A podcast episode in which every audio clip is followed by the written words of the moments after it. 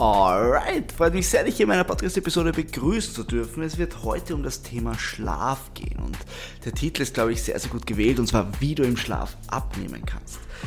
Ähm, ich weiß gar nicht, ob ich hier noch ein bisschen spoilern soll oder ob ich einfach gleich direkt reinstarte. Wie immer, ich glaube, wir starten einfach mal straight in das Ganze hinein. Ähm, Zuerst einmal, Thema Schlaf klingt vielleicht auf den ersten Punkt ein bisschen langweilig, deswegen habe ich eben versucht, das mit dem Titel ein wenig aufzupeppen, weil ich möchte, dass du verstehst, wie enorm essentiell ausreichend Schlaf ist. Das ist nicht übertrieben. Wenn der Schlaf nicht ausreichend ist, wenn du einen Schlafmangel über längere Zeit hast, hast du eine unglaublich schlechte Voraussetzung, um eine erfolgreiche Diät zu machen. Und es gibt viele Faktoren, die von Schlafmangel, also die durch Schlafmangel entstehen. Und ich werde mich heute aber auf hauptsächlich drei Sachen konzentrieren, um dir einfach mal einen Einblick zu bringen, wie fatal es einfach sein kann, wenn dein Schlaf nicht ausreichend ist. Alright, starten wir einmal hinein. Was ist das erste Problem? Die Studienlage zeigt uns, dass Schlafmangel über einen längeren Zeitraum das Testosteron senken lassen kann. Und zwar im Durchschnitt bis zu 10%. Ganz wichtig im Durchschnitt. Das bedeutet, es gibt Leute, die haben sogar noch höhere Einbüße gehabt. Ja? Einbüße, Einbuße, I don't know. ähm, und das ist ein wichtiger Punkt. Warum? Testosteron ist unglaublich wertvoll für unseren Muskelaufbau. Und wenn wir auf Diät sind, wollen wir ja Muskulatur aufbauen. Wir wollen ja schauen, dass wir am Ende der Diät in Shape sind, dass wir eine gute Figur haben. Und wenn wir jetzt einen Testosteronmangel haben und uns schwerer tun mit Muskelaufbau, ja, dann ist das natürlich sehr, sehr negativ für unsere Diät beziehungsweise für das Outcome nach der Diät. Man sagt auch Testosteron in Bezug auf Fettverbrennung, dass es eine große Rolle spielt und auch den Stoffwechsel ein bisschen ankurbelt. Da will ich mir jetzt nicht zu weit aus dem Fenster lehnen. Aber macht schon irgendwo Sinn, weil wenn man sich ähm, die Leute vorstellt, die auf die Bühne gehen, die jetzt nicht mehr natural unterwegs sind, sondern die halt irgendwelche Substanzen zuführen, dann sieht man auch, dass die meistens relativ einen niedrigen Körperfettanteil haben und das hängt eben doch irgendwie auch mit Testosteron zusammen. Ja, aber wie gesagt, wir produzieren ja auch natürlicherweise Testosteron und wenn das jetzt gesenkt wird, einerseits für Muskelaufbau negativ, andererseits kann es, wie gesagt, auch für die Fettverbrennung ein bisschen einen negativen Aspekt haben. Okay, das ist einmal Thema Training. Jetzt kann man auch sagen, okay, ja, und dann läuft halt das Training nicht so gut, läuft halt der Muskelaufbau nicht so gut, aber ich kann ja trotzdem abnehmen, also who cares? Und na, so leicht ist es nicht, weil jetzt kommen noch zwei große Brocken. Der erste Brocken ähm, besteht aus zwei Hormonen, und zwar Grelin und Leptin.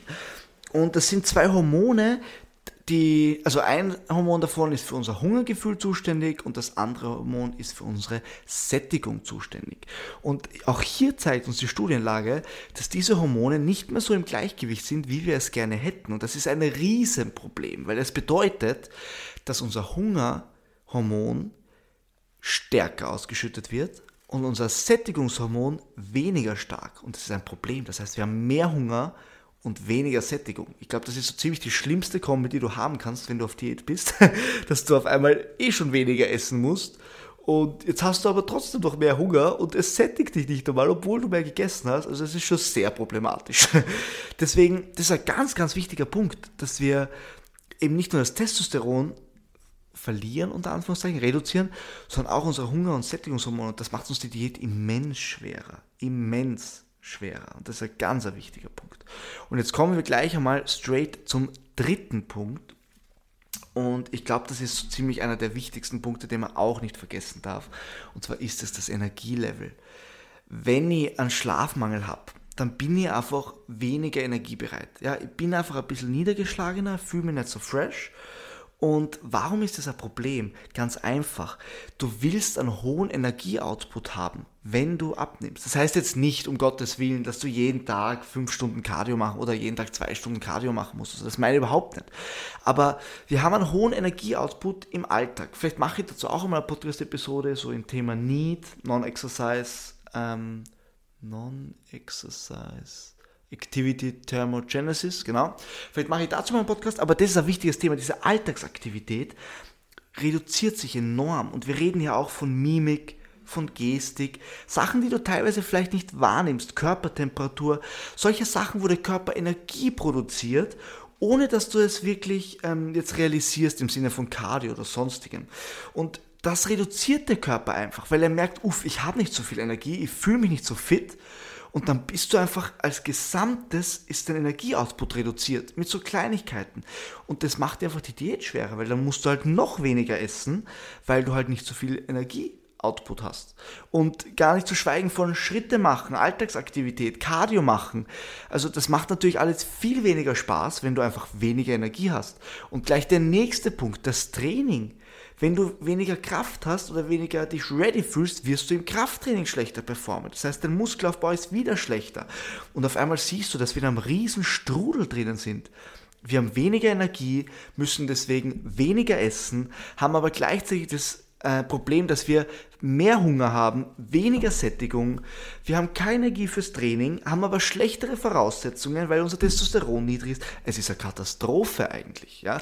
Und das ist einfach was, was unglaublich unterschätzt wird, weil man es einfach, weil man da nichts aktiv tut. Das ist jetzt, du machst nichts aktiv für deine, für deine Abnehmreise, sondern du schläfst halt einfach nur, du schaust, dass du mehr Schlaf hast, du opferst vielleicht Zeit von, von deinem Tag und so.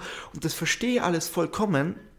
Aber dir muss einfach bewusst sein, ähm, wenn du dir diese Zeit für den Schlaf nicht nimmst, dass das ein Riesenopfer ist, ein riesiges Opfer, das dich drastisch nach hinten befördert und deine Diät um ein Vielfaches erschweren wird. Natürlich ist jetzt dann die große Frage im Raum, okay, Jan, jetzt redest du dauernd von zu wenig Schlaf, zu wenig Schlaf, Schlafmangel, whatever. Was ist ausreichend Schlaf? Und man kann nicht so einfach beantworten, was ausreichend Schlaf ist. Es ist eine individuelle Zahl, keine Frage. Ich habe Leute in meinem Coaching gehabt, die kommen mit sieben Stunden unglaublich gut zurecht und fühlen sich absolut ready. Bei mir ist es so, also ich weiß nicht warum, aber ich brauche ich brauche meine neun Stunden, vielleicht sogar manchmal neuneinhalb. Ich kann echt viel schlafen. Ähm, das ist einfach mein Rhythmus. Ich weiß nicht, warum ich brauche das. Also mein Rhythmus, ich stehe schon manchmal früher auf und dann habe ich meinen Schlaf halt auch nicht so am Point. Aber ich brauche schon relativ viel Schlaf. Und so gibt es einfach Unterschiede von Person zu Person. Und wichtig ist einfach, dass du es für dich rausfindest. Und ich möchte gerne einen sehr, sehr guten Tipp mitgeben, wie du für dich rausfinden kannst, ob du ausreichend Schlaf hast oder nicht. Und zwar, mach die Fenster zu, mach alles ganz dunkel, leg dich schlafen und mach keinen Wecker und mach das für zwei, drei, vielleicht sogar vier Tage hintereinander und schau mal, was so die Durchschnittsschlafzeit ist. Ja, den ersten Tag würde ich vielleicht noch nicht zählen, weil vielleicht hat sich da Ermüdung angehäuft, aber dann den zweiten, dritten und vierten Tag würde ich mir anschauen, einfach mal schauen, wie viele Stunden schlafst du eigentlich ohne Wecker? Wie lange würdest du natürlicherweise schlafen, bis du aufwachst? Und dann kriegst du mal ein Bild davon, wie, wie es eigentlich ist, wenn du, ich sage mal, ausgeschlafen bist, wenn du dich ready fühlst. Und jetzt muss man auch noch etwas dazu sagen, weil wir vorher das Thema hatten mit, äh, du opferst quasi Zeit vom Tag. Andererseits ist es natürlich auch so, es ist natürlich die Diät leichter, wenn du weniger Stunden wach bist, wo du essen kannst. Das muss man halt auch bedenken. Also, wenn jetzt, keine Ahnung, äh, nur 5 Stunden Schlaf pro Tag und ich habe 19 Stunden, wo ich wach bin, habe ich viel mehr Zeit, wo ich essen kann, als wenn ich 8 Stunden schlaf und ich habe nur 16 Stunden, wo ich wach bin. Das ist ein Drei-Stunden-Fenster. Also das macht auch wieder einen Unterschied. Also egal wie du es drehst und wendest, du wirst, und es gibt noch mehr Faktoren, das ist noch gar nicht alles. Du wirst immer Sachen finden, ähm, die zurück auf das führen, dass Schlaf ein absoluter Basic ist.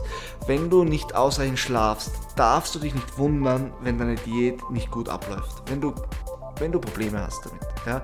Wirklich ein wichtiger Punkt. Nimm es dir zu Herzen, probier es aus und schau mal, ob sich die Diät anders anfühlt, wenn du ausreichend schläfst. Wirklich ganz, ganz wichtiger Tipp.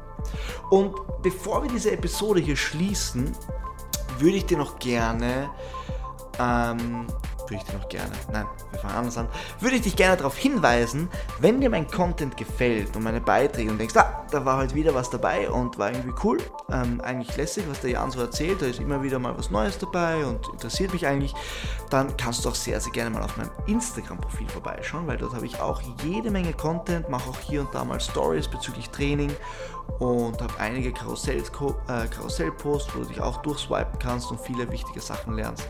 Also ja.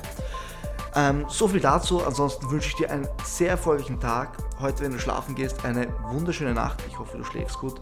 Schlafqualität und so ist natürlich auch ein Thema, aber ich glaube, das würde jetzt den Rahmen springen. Ähm, ja, ich wünsche dir alles, alles Gute. Hoffe, du bist beim nächsten Mal wieder dabei. Und ja, einen wunderschönen Abend, einen wunderschönen Tag und bis bald.